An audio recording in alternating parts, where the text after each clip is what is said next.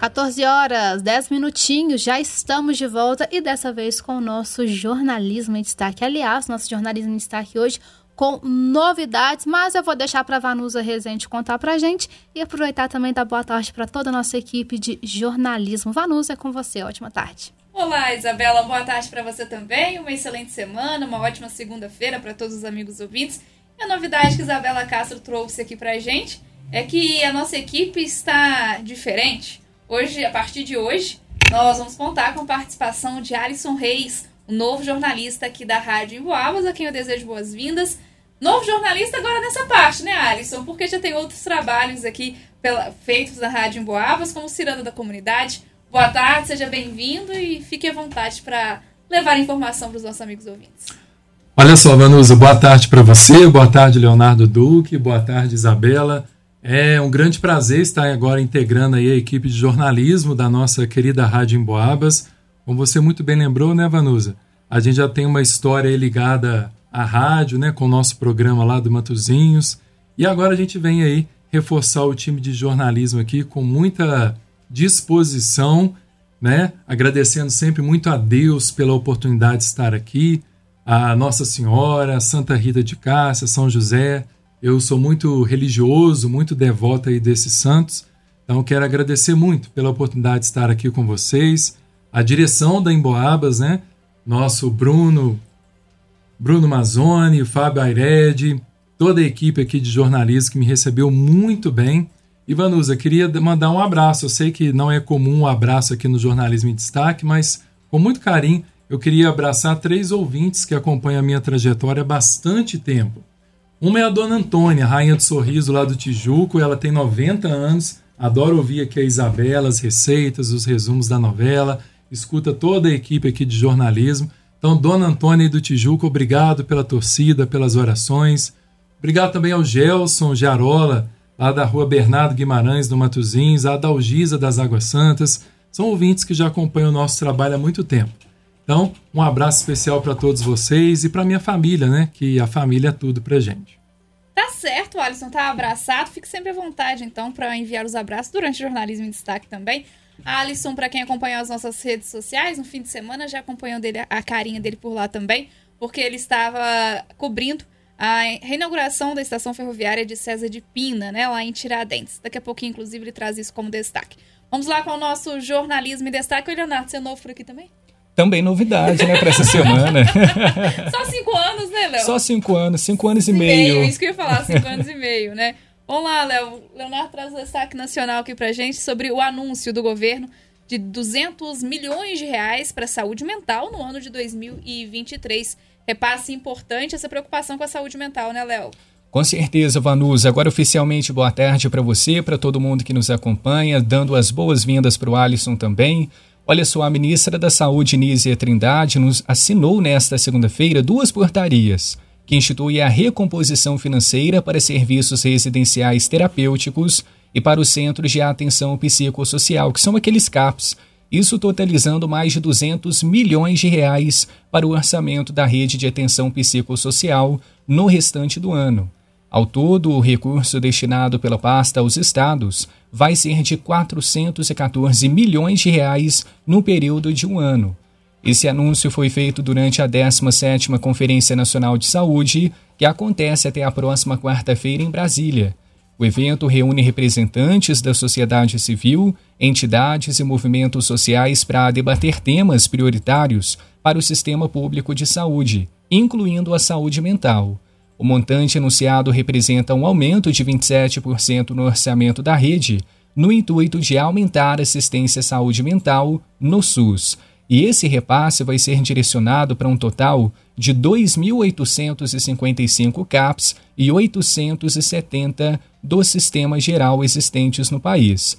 Todas as instituições, de acordo com o Ministério, vão ter uma recomposição do financiamento e também os recursos vão ser incorporados ao limite financeiro de média e alta complexidade de estados do Distrito Federal e municípios com unidades habilitadas. Ou seja, Vanusa, todo o país agora vai ser contemplado. Inclusive com as unidades do CAPS que a gente tem aqui em São João del Rei também, né, Leonardo? Vamos acompanhar de perto, então, esse investimento que será feito.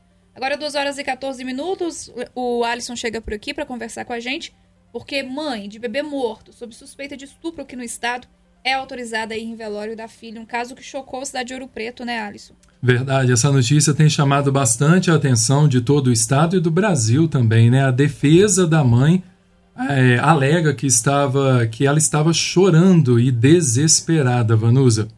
A criança ela chegou em parada cardíaca à Santa Casa de Ouro Preto. Olha só, a juíza Vânia da Conceição Pintos, Pinto Borges ela permitiu que a jovem de 21 anos comparecesse ao velório da filha de seis meses. Filha esta que morreu sob a suspeita de estupro em Ouro Preto, região central de Minas Gerais. A defesa da mulher alegou que ela estava chorando, desesperada e que seu único desejo é participar do velório da filha. O advogado do pai da criança, suspeito de cometer o estupro, não realizou o pedido à justiça e, por isso, não houve decisão em relação a ele. Na mesma decisão, a juíza negou o pedido de liberdade provisória do casal e homologou a prisão em flagrante do casal pelo crime de maus tratos que resultou em morte. Os mandados de prisão foram expedidos com validade até 2039, data da possível prescrição do crime. A ocorrência foi na noite do último sábado, dia 1, quando a Polícia Militar foi acionada por médicos após a, criança, a criança né, chegar ao hospital com parada cardiorrespiratória e após 30 minutos de tentativa de reanimação ocorreu o óbito. O óbito. Médicos relataram que a criança tinha marcas no rosto, aparentando ser de dois a três dias atrás, o que leva à suspeita de violência contra menor.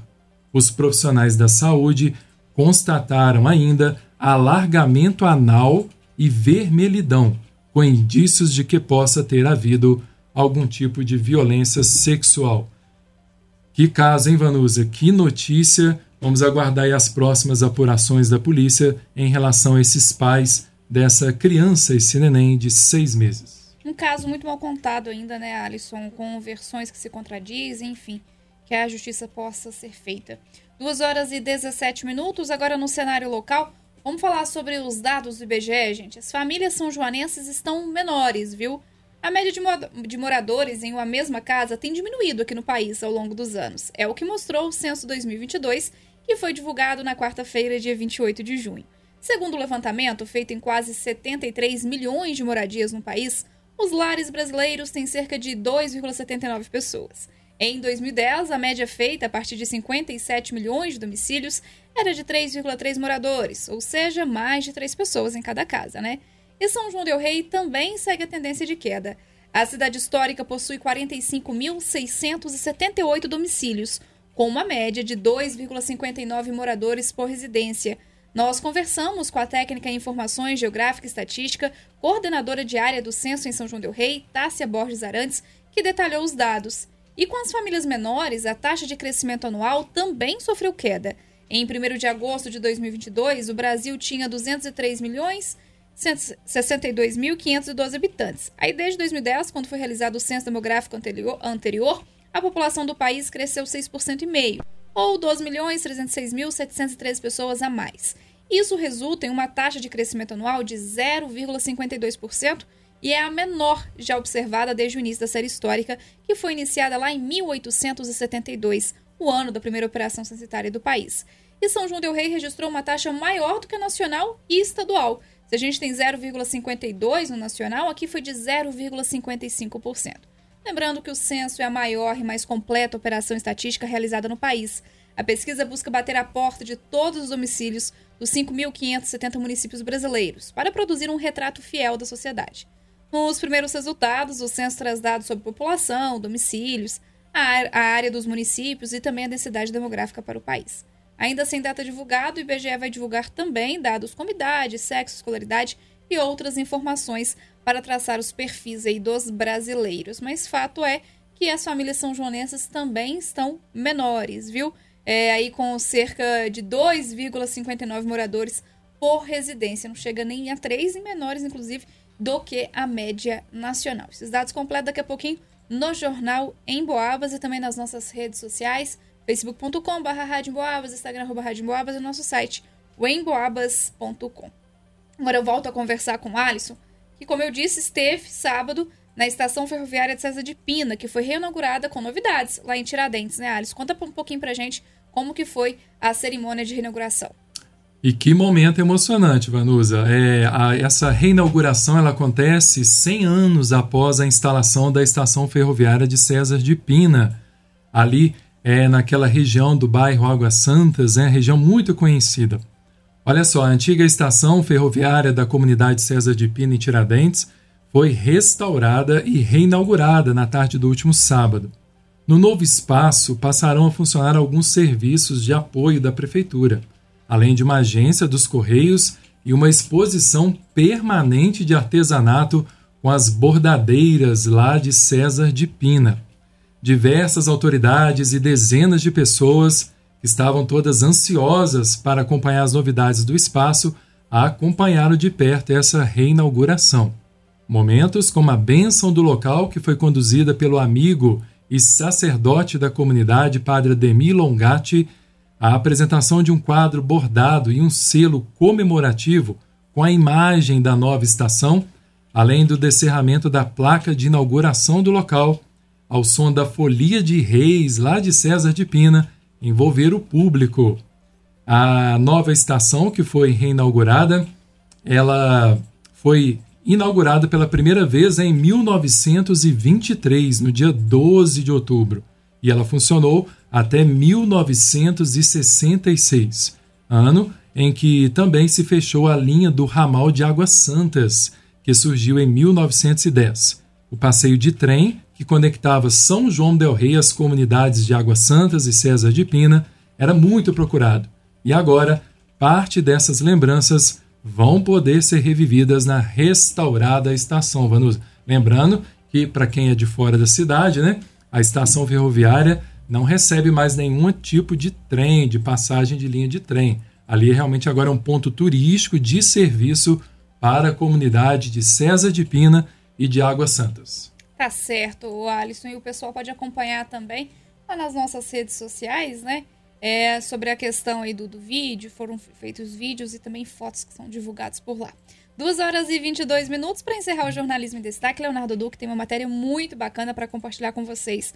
Porque um ranking de empresa americana colocou São Joanense entre as 100 mulheres mais poderosas do setor de vendas. Que notícia, que orgulho para São João del Rei, né, Léo? Sem dúvida alguma. E que história, né, Vanusa? Também a gente falando sobre as 100 mulheres mais poderosas. Essa palavra me chamou bem a atenção quando a gente recebeu essa história aqui na nossa redação para o setor de vendas. E foi completamente inesperado. A gente vai falar sobre a Maria Cecília, ela que estava em mais um dia rotineiro aí de trabalho, de repente sobe uma mensagem em uma das suas redes sociais e ela descobre que o seu nome estava na lista das 100 mulheres mais poderosas no setor de vendas. E como você disse, esse ranking foi elaborado por uma empresa americana chamada Demand Base. Ela é nascida aqui em São João del Rei, é formada em Engenharia Química pela UFSJ, Universidade Federal de São João del Rei, e atualmente Maria Cecília mora em Praga, lá na República Tcheca. Ela trabalhou na sua área de formação por um tempo na Holanda, mas ela percebeu que o seu verdadeiro chamado era outro, foi quando ela se mudou para Florianópolis para ingressar na área de vendas, onde construiu toda a sua base de conhecimento na área. Mais tarde, conquistou uma vaga em uma empresa americana e hoje ela lidera remotamente um time de nove pessoas. E todo esse esforço e dedicação valeram muito a pena, viu? Porque o reconhecimento internacional chegou por meio desse ranking desenvolvido pela empresa americana, que é uma empresa que auxilia companhias de marketing e vendas a atingirem seus objetivos por meio do uso inteligente de dados. E essas 100 mulheres foram selecionadas não somente pela atuação no setor de vendas, mas também pela capacidade de impactar outras mulheres na área. Inclusive, essa é uma das bandeiras da Maria Cecília. E ela disse ainda que hoje trabalha em uma empresa na qual a voz feminina é respeitada, mas nem sempre foi assim, viu, Vanusa? Ela já precisou quebrar muitas barreiras e muitas vezes também falar um pouco mais grosso para conseguir ter a devida atenção. E criar uma receita exata né, para o sucesso pode ser bem difícil, pode até mesmo variar de pessoa para pessoa, mas se tem um ingrediente em comum é a habilidade de se adaptar, como a própria Maria Cecília contou para gente. Nós conseguimos uma entrevista exclusiva com ela. Ela contou toda a sua trajetória para a Rádio Moabas e a gente preparou uma reportagem especial e trazendo também detalhes desses momentos em que ela teve que enfrentar certas situações para ser mais respeitada no meio e falando também sobre o seu impacto na vida de tantas mulheres. Então a gente fala sobre Maria Cecília, nascida em São João del Rei, que hoje mora em Praga, na República Tcheca, que foi reconhecida, está entre as 100 mulheres mais poderosas no setor de vendas. Tá certo, Leonardo, obrigada aí pelas suas informações. Então a gente vai, inclusive, acompanhar daqui a pouquinho essa matéria completa, já mandando um abraço para a família, né, que está muito feliz e honrada aí, São João del Rei todo. Ela está entre as 100 mulheres mais poderosas do setor de venda. Notícia boa. 2h25, esse foi o nosso Jornalismo em Destaque. Você confere todas essas matérias e outros destaques também ao longo da nossa programação e na edição do Jornal em Boabas, logo mais, nossa terceira edição, edição das 16 horas. A todos, uma ótima tarde, até amanhã. Isabela, é com você. Obrigada, Vanus. Um abraço para você, pro Leonardo, pro Alisson, pros amigos ouvintes, né, que o Alisson trouxe aí pra gente, contando, que nos acompanha ao longo, né, da nossa programação. A gente manda um abraço especial também, claro, para todos os amigos ouvintes que já estão aqui com a gente há tanto tempo que nos acompanham. É isso, a gente conta com a sua companhia nessa segunda-feira. Ótima tarde.